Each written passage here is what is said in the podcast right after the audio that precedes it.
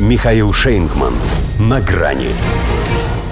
Потому что нельзя быть красивой такой. Премьер Канады расстался с женой. Здравствуйте. На грани. Им дали неофициальный титул самой сексуальной первой пары после Кеннеди. Знакомые друг с другом со школьной поры, они планировали жить долго и счастливо, но разошлись в один день, после 18 лет супружества. Хотя разводом это пока не назовешь. Официально это у них соглашение о раздельном проживании. И только через год, если не одумаются, то все.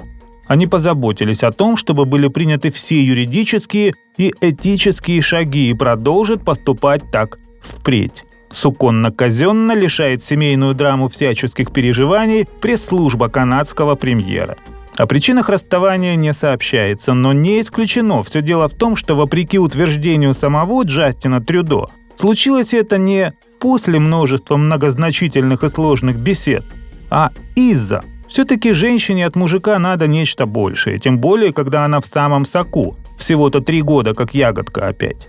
Не факт, конечно, что он уже физически на большее не способен, но ментально точно.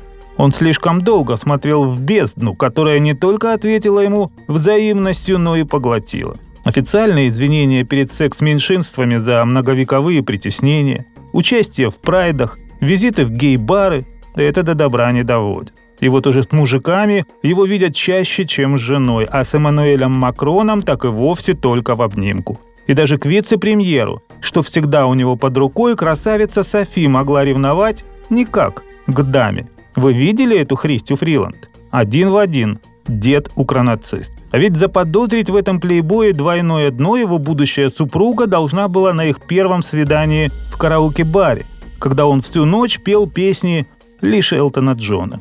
Но тогда он еще маскировался под порядочного человека. Я называю его своим принцем, ведь он относится ко мне как к принцессе, откровенничала Софи. Прошли годы, и принцессе он уже предпочитал королеву, Драк королеву, которую лично короновал на шоу трансвеститов, признаваясь, что испытывает невероятное удовольствие быть частью благородной борьбы. Он превратил ЛГБТ-повестку в смысл своей жизни, а Канаду – в страну непуганных педерастов, в которой могут бросить в тюрьму за защиту детей от извращенной морали. Жена явно становилась обузой, компрометируя своей нормальностью. Да и просто потому, что женщина.